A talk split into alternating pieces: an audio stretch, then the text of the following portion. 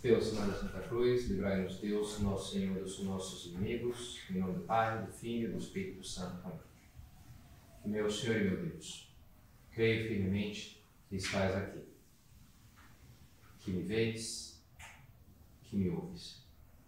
Adoro-te com profunda reverência.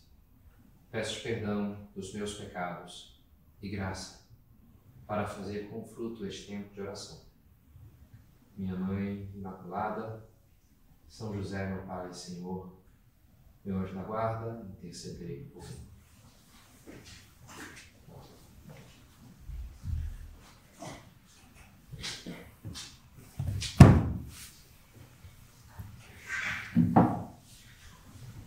Bem conhecida aquela poesia de Drummond de Andrade, José. E agora, José, festa acabou, a luz apagou, o povo sumiu, a noite esfriou. E agora, José? Está sem mulher, está sem discurso, está sem carinho, já não pode beber, já não pode fumar, cuspir já não pode, a noite esfriou, o dia não veio, o bonde não veio, o riso não veio, não veio a utopia. E tudo acabou, e tudo fugiu, e tudo mofou. E agora, José? Sozinho no escuro, qual bicho do mato, sem teogonia, sem parede nua para se encostar, sem cavalo preto que fuja a galope e você marcha, José. José, para onde? Trechos assim, né, que foi pegando. Mas me parece, pois é, é maior, né? Mas é muito, é, me parece feliz em expressar essa sensação de fim de festa, sei lá, acabou, tava lá aquele agito, o pessoal bebendo, as mulheres ali, um flerte, música, toda aquela coisa assim super, né, cheia de sensações e perspectivas. E daqui a pouco já não, foi embora um, foi embora outro, que bateu aquele cansaço, um pouco de dor de cabeça, o álcool, sei lá, né? Aquele rebote ali do final da coisa, uns copos ali meio hum, sujos pela casa, o cinzeiro. E aquilo, aquela coisa meio de vazio, né? Sensação de vazio, assim, né? Depois de uma, um agito tão, tão intenso de... Interessante, um contraste. Ontem, atender um, um diácono que vai se ordenar agora, ele estava falando do retiro que ele vai fazer, vai ser na cartucha Santa Maria. Santa Maria tem uma cartucha, então, um mosteiro, né, dos cartuchos. E ele falava, olha, lá, bem assim, despojadão, né, a sala lá dos, dos monges, não tem nada, né, não tem nem armário, é uns cabides ali que tem, uma cama, um negócio assim. Então vai ser uns dias de bastante despojamento e o retiro, e ele falava, né, contraste, né, me veio com essa coisa da festa e do tal, e música. E... Claro, é, cada um tem o seu caminho, José provavelmente não teria a vocação de cartucho, né? Mas, mas independente do nosso caminho, que também não é, não é o meu, acho, poderia ser o de vocês, não sei, né? Talvez não. Mas uma hora a festa acaba. Essa é a realidade, né? Uma hora termina o, a bagunça, o show. E, e, pode ficar isso, né? Essa sensação do, do, do vazio, né? do José, que não tem mais para onde ir, não tem mais o que fazer, não tem e por que, agora levando um pouco ao extremo, porque ele morreu. Uma maneira de interpretar seria essa, né? A morte. José morreu. E não tem mais, né? Mulher, cigarro, parede, cavalo, não tem mais nada. Cadê? Cadê a festa, né? Cadê? Não sobrou, não sobrou, não sobrou nada, né? Santo Agostinho tem aquela frase famosa: dois amores construíram duas cidades. O amor a Deus e o amor, o amor próprio, o pecado e a virtude. O que, que o pecado constrói em nós? Nada, em certo sentido, né? O vazio.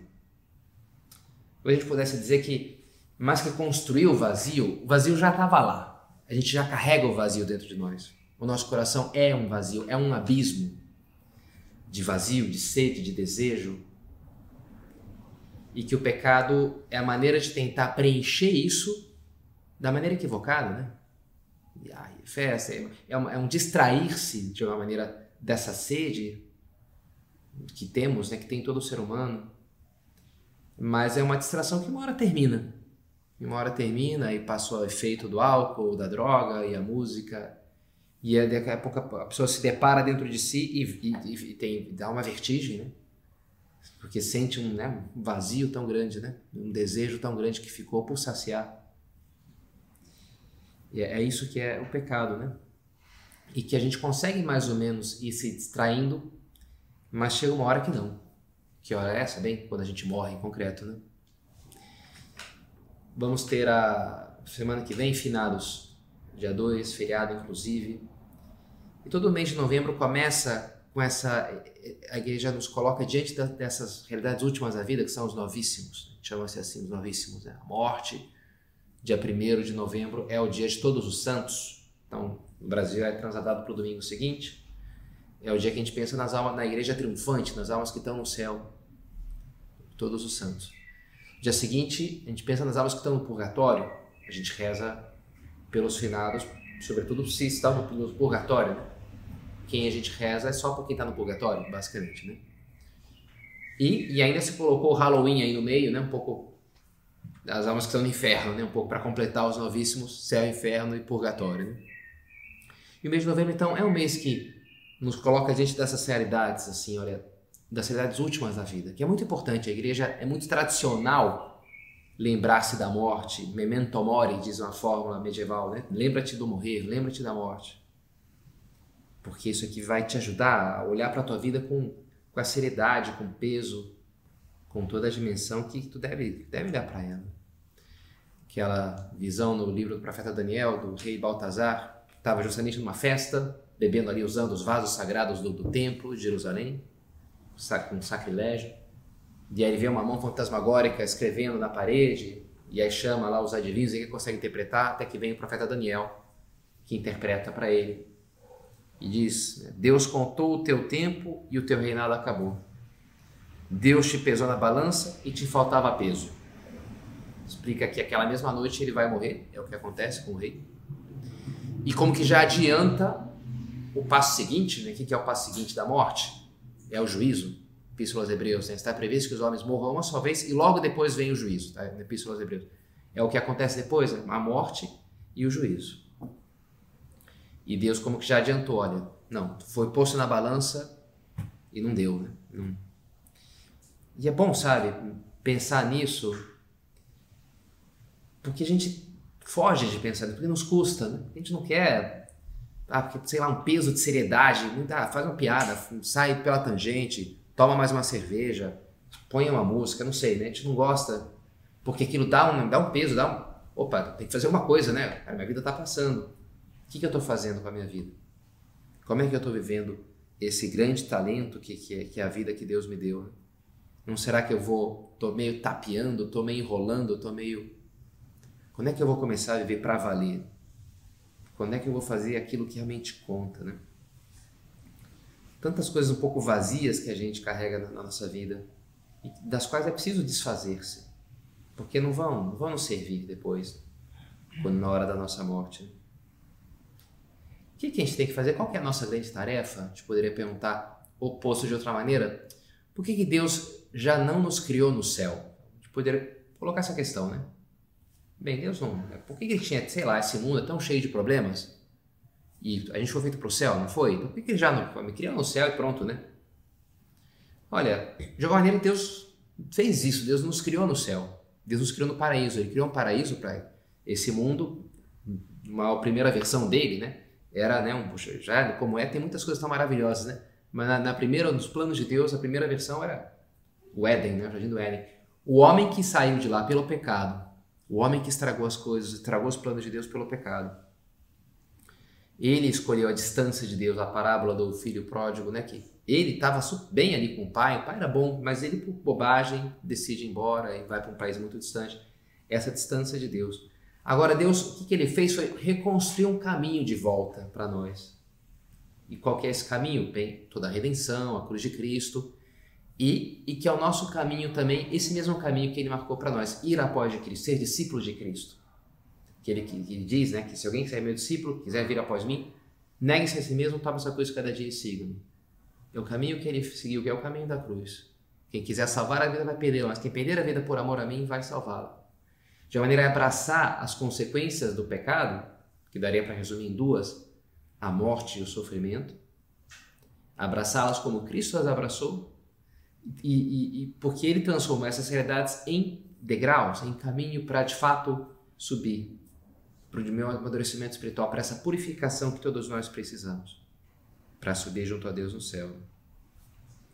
Agora, isso é um drama, isso é um problema, porque a gente pode ter duas atitudes diferentes diante daquilo que nos custa: a aceitação ou a rebeldia. A aceitação de confiar, mas por que tinha que eu tinha que nascer com esse problema, nessa família, por que eu tinha que ter essa limitação, por que a vida custa tanto, por que. Não sei, cara, mas para alguma coisa será. Foi anteontem, acho, a passagem de Romanos na, na missa. Tudo concorre para o bem daqueles que amam a Deus. Homem bono. Isso aqui, cara, parece ruim, mas de alguma maneira pode ser bom. Tem um papel positivo na tua vida. Essa dificuldade, essa doença, esse teu, essa tua limitação. E, e a atitude da confiança é aceitar que Deus é meu pai, Deus sabe mais. O meu papel é abraçar isso daqui e seguir em frente, né? Como a criança lá que tem que tomar a injeção da vacina de não sei o que, ela não entende. Ela só sabe que, que dói aquela, né, aquela agulha e quer fugir daquilo a todo custo, né? Mas de alguma maneira ela, ela ah, eu, eu estudo, isso vale para o estudo, vale para comer um negócio que ela não gosta tanto, a verdura. De alguma maneira, ela, dentro da confiança, os pais ela têm que resolver aquilo. Bem, eu não entendo, mas eu confio que a minha mãe me ama, que meu pai quer o meu bem. E é assim que a gente tem que resolver. Agora tem outra opção também, que é o que é o não aceitar, que é o dizer não, não, isso aqui está errado. Deus está errado, Deus é mal. Se conta de Lenin, que era cristão ortodoxo, o seu irmão que era revolucionário. E ele foi preso pelo czar e, foi fuzilado.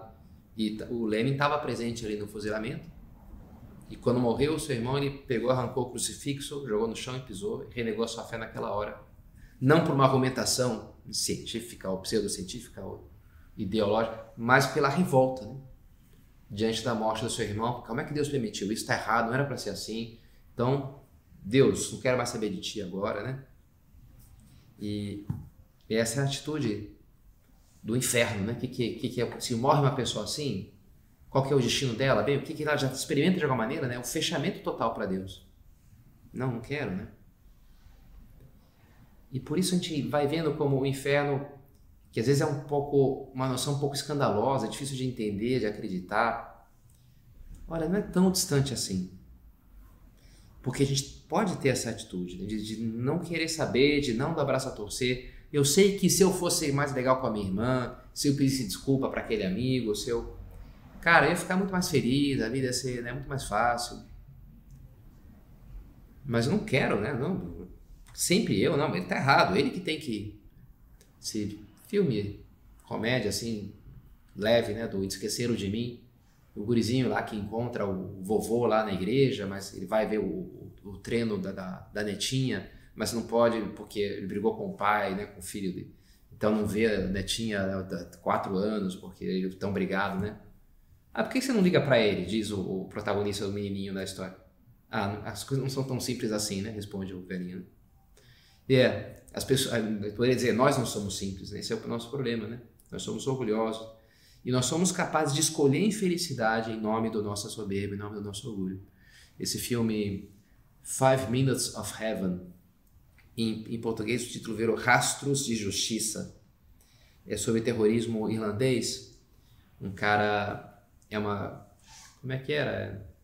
Não sei se era o católico que matou o protestante ou vice-versa, né? Essas coisas do terrorismo do norte, da, da Irlanda do Norte. Mas o fato é que o, o, protagonista da história ele tinha tido seu irmão assassinado por um desses atentados, né? Uma escalada de violência ali, né?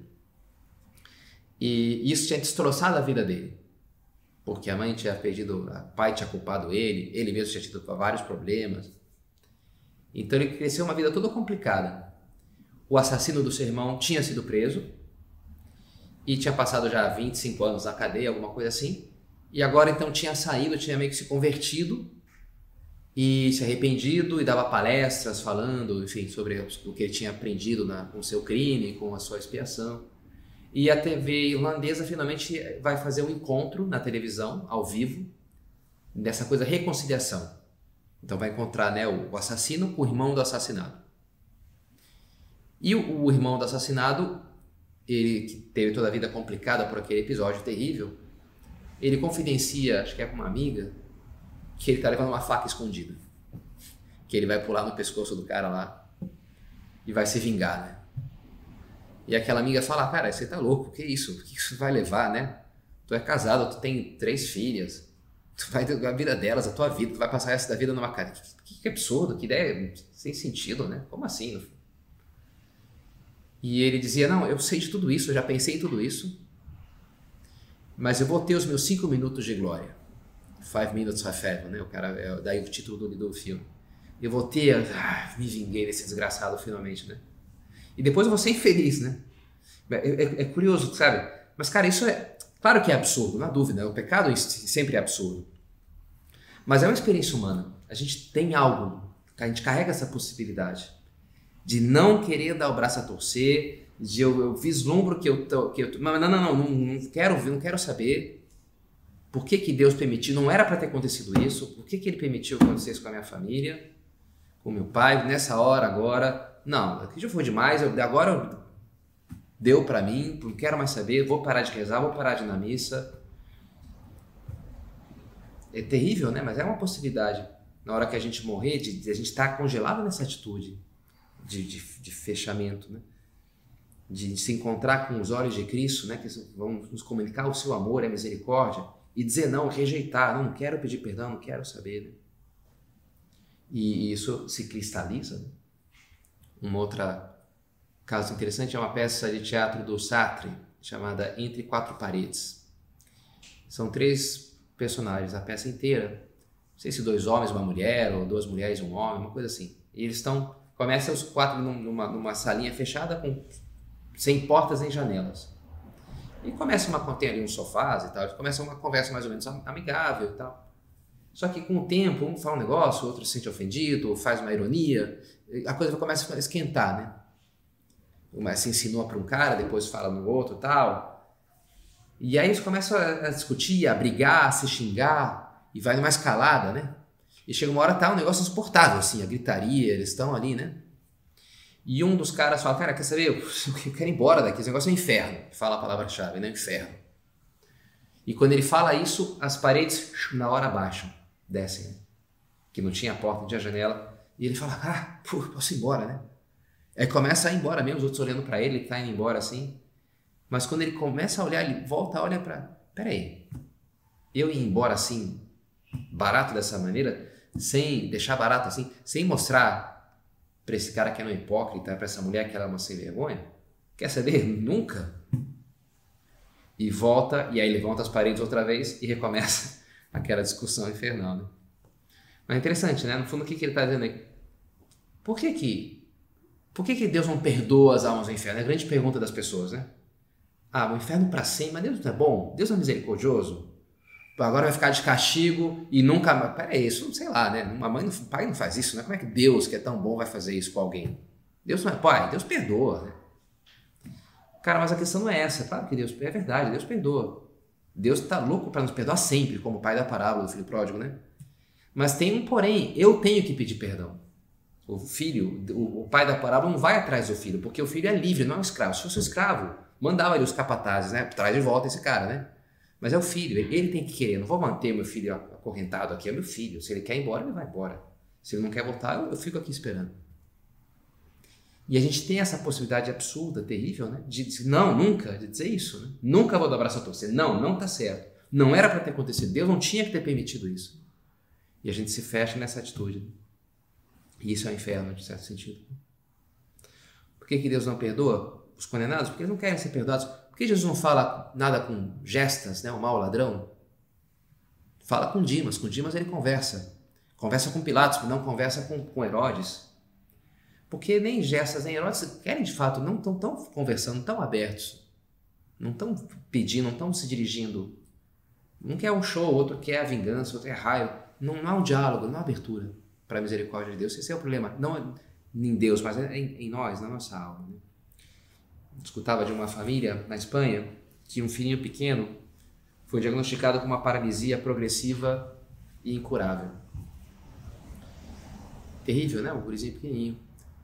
E pouco a pouco aquilo até ia já já estava avançado a doença, já mal conseguia falar direito, estava já definhando e, e, a família despedaçada, né? E resolveram então é, fazer uma romaria para o santuário de Nossa Senhora de Torre Sildá.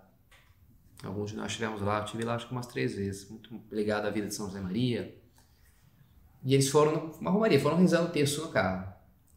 Mas o pai não tinha engolido aquele negócio, então o pai não, não, queria rezar. Ele foi porque, bem, tem que dirigir, né? Minha mãe, minha esposa, tá, vamos lá. Mas ele estava revoltado, não estava rezando, não queria saber qual que Deus é esse, né? Uma criancinha inocente, como assim? Como é que ele permite isso, né? E aí a filhinha perguntou, papai não vai rezar com a gente? E o pai respondeu, não filha, o pai está com problema na garganta. Deu uma desculpa ali, né? Aí chegaram no santuário, rezaram, e aí passaram para beijar, um costume espanhol, beijar a, a, medalha de Nossa Senhora. Hoje em dia, sei lá, né? Tem um álcool gel, põe um plástico em cima, sei lá como é que eles fazem, mas é um costume de beijar ali, né? E, bebe, e aí tu faz o pedido, né? E aí todo mundo tava ali pedindo pela saúde do, do menininho, né? Que é doente. Mas ele mesmo, quando ele beijou, com uma vozinha já falha, ele olhou para Nossa Senhora e falou: Nossa Senhora, te peço que cure o papai da garganta. Foi o pedido dele. Aí o pai, putz, agora eu entendi, né, cara? Ele falou, cara, meu filho tá perfeito, cara. Meu filho vai pro céu, tá feliz com a vida que ele teve. O problema sou eu, né? O problema da história sou eu, né? Não é nem Deus nem meu filho. E aí ele chorou, e aí, enfim, né? E aí se deu conta que era uma maneira de dizer, cara, deixa, sai dessa atitude, né? Aceita isso daí. Os planos de Deus são maiores do que tu é capaz de entender. E aí sim aquilo se torna um degrau aquilo se torna algo que tipo, me libertado do meu, da minha visão humana, pegar da terra, do meu, do meu orgulho, do meu amor próprio, sei lá, do que for, né? E me abrir, me, me subir um degrau de confiança em Deus, de saber, cara, Deus tem um plano para tudo. No final, aqui não, mas no final as coisas, as peças se encaixam. E eu confio nisso, isso é a fé, né? A confiança na bondade de Deus e na bondade da vida como um todo, né? E aí, assim, a, a dor e o sofrimento, como a gente vê na vida dos santos, ao invés de ser algo que, que derruba, esmaga, é algo que um degrau que a pessoa sobe, né? E aquilo acaba sendo uma purificação. Né? Isso é o purgatório. De alguma maneira, essa vida, em certo sentido, é um purgatório, é um purificar-se. Por que a gente está aqui? Porque a gente não está preparado ainda para estar no céu. Eu ainda tenho que me purificar, ainda tenho que crescer, ainda tenho que me libertar de tantas coisas. Claro, purgatório faz a gente pensar que, além dessa vida, se a gente não está preparado ainda, quando morre, mas também não está completamente fechado para a misericórdia de Deus, Deus não dá um, um, período a mais, mais além dessa vida, que é o purgatório, né? Fui fazer a missa de sétimo dia de um tio meu e que, enfim, foi o único dos meus tios que morreu, tinha os seus problemas, digamos assim. E o filho dele, um primo, grande amigo meu, né? Gosto muito dele. Ele veio, ele era meio budista, assim, um muito bom. Ele veio perguntar, Pedro, como é que é esse negócio de purgatório? Ele veio perguntar assim, né? Aí, aí eu expliquei, olha, né, a Bíblia diz, né, alguns se salvam diretamente, São Paulo fala, alguns se salvam como que pelo fogo, através de uma certa purificação do fogo. Então a pessoa não está né, completamente fechada para o não está preparada para ver a Deus, então precisa né, de uma ulterior, uma última etapa ele falou, ah, cara, que legal isso aí. concreto ele falou, bah, Pedro, que maneira esse negócio de purgatório. Ele falou assim, eu achei divertido isso. Que maneira esse negócio de purgatório. Porque ele falou, cara, meu pai, assim, cara, não estava preparado para ver a Deus. Isso está claro para mim. Mas ao mesmo tempo, é, assim, parece que Deus preparou ele, sabe? Porque ele teve um susto faz um ano atrás, que ele quase morreu. Mas depois aquilo acordou ele um pouquinho para a vida, sabe? E aí ele começou, largou o vício que ele tinha, a gente teve várias conversas que foram, que foram muito importantes, as conversas que a gente teve. Não é que ele foi, né, terminou todo resolvido, assim. Mas, cara, você vê que ele deu vários passos muito relevantes, né? E eu fiquei pensando, cara, mas você não tá, você não tá vendo, não vai ver a Deus, não vai pro céu. Por que que também Deus, sei lá, deu esse tempo a mais? Parece que tinha um plano ali, né? E agora você falou, agora eu entendi. Pô, é isso, é para que ele pudesse ir pro purgatório. Para que ele tivesse essa abertura, para que ele pudesse... Ainda ia ter que se purificar, mas, mas agora eu tenho esperança. Ele, como falou assim, né? Essa ideia, né? Por isso ele ficou tão feliz com, com a noção de purgatório, né? E é verdade, né? É um grande instrumento da misericórdia de Deus, se a gente entende, né? É, é algo doloroso, sem dúvida. Sem dúvida, né? Que a gente vai ver o amor de Cristo por nós e ao mesmo tempo vai olhar a nossa vida, o, o, o quão mal a gente correspondeu a esse amor. Santa Teresinha, quando na hora da morte eu vir como Deus é bom para mim, quanto pretende rodear-me de afeição por toda a eternidade, nesse momento em que já não poderei provar-lhe a minha afeição, através dos sacrifícios, né? já vou ter morrido, já passou o tempo do, do merecimento, né? E eu vou me dar conta, e já não posso fazer mais nada, não posso ver. E, eu, e agora, e que eu vou me dar conta do amor de Cristo por mim, da grandeza, da loucura desse amor. Como será terrível, diz Santa Teresinha, se na terra não tiver feito tudo o que está ao meu alcance para lhe dar alegria. Ela imagina a dor do purgatório. Como vai ser terrível se eu tiver que olhar para contemplando toda a violência do amor de Deus, de Cristo por mim, e, e, e olhar minha vida, o juízo é olhar a nossa vida, né? E falar: como é que eu pude corresponder tão mal, Senhor, a todo esse teu amor? Como é que eu pude ter essa vida tão medíocre, tão mesquinha? Como é que eu pude ser tão idiota, né? Como foi contigo? E se tu me ama dessa maneira, como vai ser terrível? O, o purgatório é uma dor terrível dessa incompatibilidade, né? O que eu deveria ter sido e o que de fato eu fui, né? O que o amor de Deus, o que eu quereria ser, agora que eu contemplo esse teu amor, mas agora já não dá mais, né? Como isso é uma dor terrível, sim, mas ao mesmo tempo é uma dor que purifica, né? A gente se dá conta. E, e esse, esse humilhar-se, esse condoer-se, é o que purifica o meu coração para eu ser capaz de amar Deus de verdade. Agora sim, agora sim me dou conta, né? Eu já passei e purifiquei aquilo tudo, né? Na dor, nas lágrimas.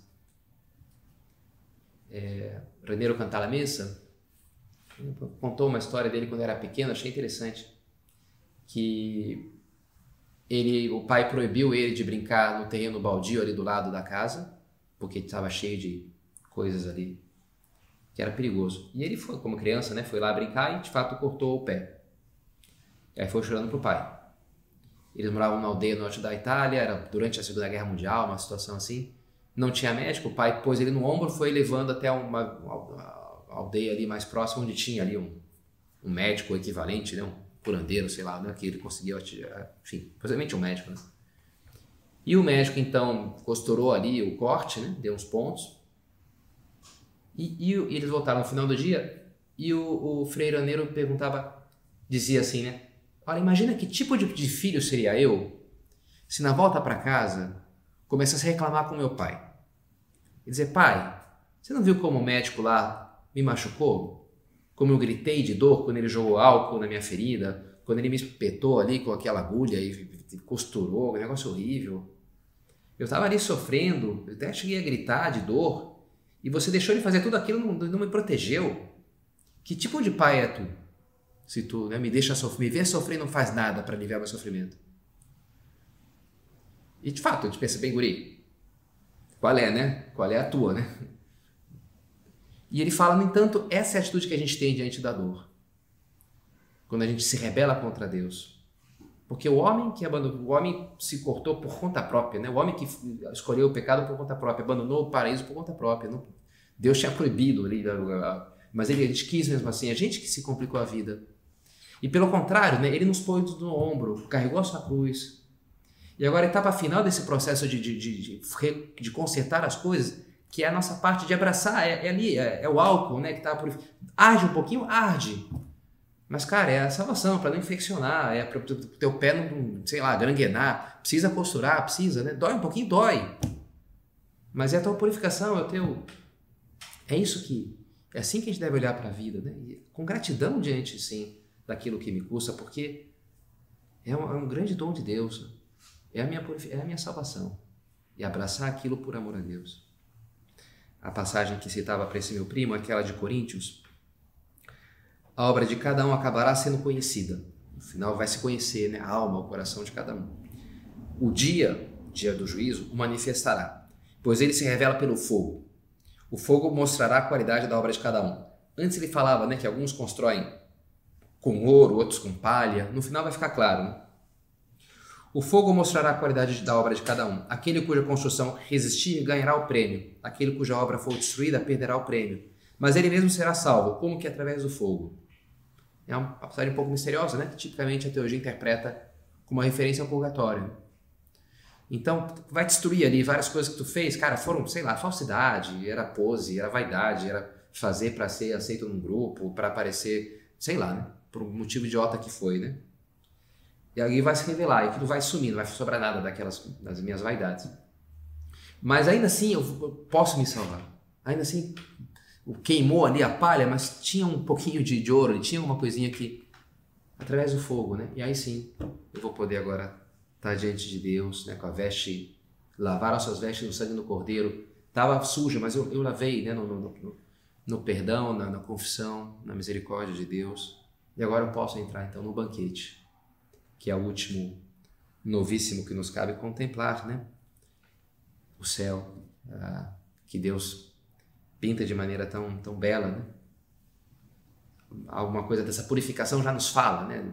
É gostoso tomar um banho, sei lá, no dia também que suou o dia inteiro, sei lá, né? Tá todo aí, da sensação de, de, alívio, né? Quando o cara, depois de um banho. Claro, o purgatório tem algo disso, mas é lógico, né? Muito mais que só um libertar-me do, do vazio dos meu, do, meu, do meu pecado, que já é uma grande coisa. É um deixar-me preencher pelo amor de Deus. Isso é o, isso é o, é o o fruto da purificação que Deus quer nos dar. Né? É o encontro com, com a beleza infinita, com a bondade com maiúscula, com a verdade última, da, tudo que é de belo, verdadeiro e bom é um pálido reflexo da bondade, da, da beleza de Deus. É esse preencher esse, esse abismo, esse vazio.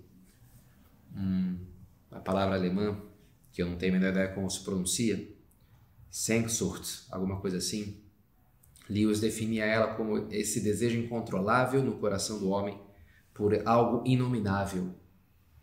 Bonito, belo conceito, né?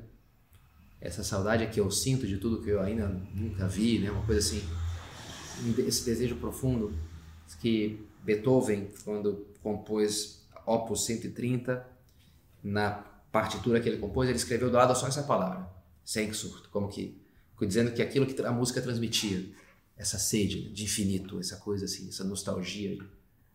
E uma cientista da NASA, quando fizeram a Voyager 1, essa sonda espacial, que, é, que saiu do sistema solar, né, eles aproveitaram, ah, põe aí um monte de coisa sobre a Terra, desenho de homem, desenho de mulher, e colocaram várias, várias músicas ali. E essa cientista aqui, ah, põe, põe a Op 130 do Beethoven. E ela dizia, porque isso é que nós somos, seres que anseiam. E essa música expressa isso, né? O anseio essa, esse anseio do coração, esse desejo. Nós fomos feitos né, para. Temos um abismo porque esse abismo foi, vai ser preenchido, né? foi feito para ser preenchido pelo oceano do infinito amor de Deus. Isso é o céu, essa maravilha que esperamos alcançar, sem dúvida, com plena consciência das nossas misérias, com plena consciência de que não merecemos, mas pela misericórdia de Deus, nele sim confiamos, né? no seu perdão, na sua misericórdia, e assim esperamos, e a esperança é fundamental um dia estar né, junto a Deus, mergulhar nesse seu amor impressionante. Bem-aventurada aquela que acreditou, pois se onde cumprir as promessas que lhe foram prometidas da parte de Deus. Nossa Senhora, sim, soube acreditar, soube confiar em Deus e nunca foi defraudada. Por mais que tenha que sofrer bastante, sim, no seu caminho para o céu, né? ainda que nem tivesse pecado como nós temos. E por isso a gente diz que ela é a esperança nossa e a ela terminamos nos dirigindo, né, pedindo que nos conduza por esses caminhos talvez um pouco tortuosos da vida, mas para que também nós possamos um dia habitar na casa do Senhor por longos anos, como diz o Salmo, desfrutar desse amor, desse prêmio tão maravilhoso que Ele tem reservado para cada um de nós.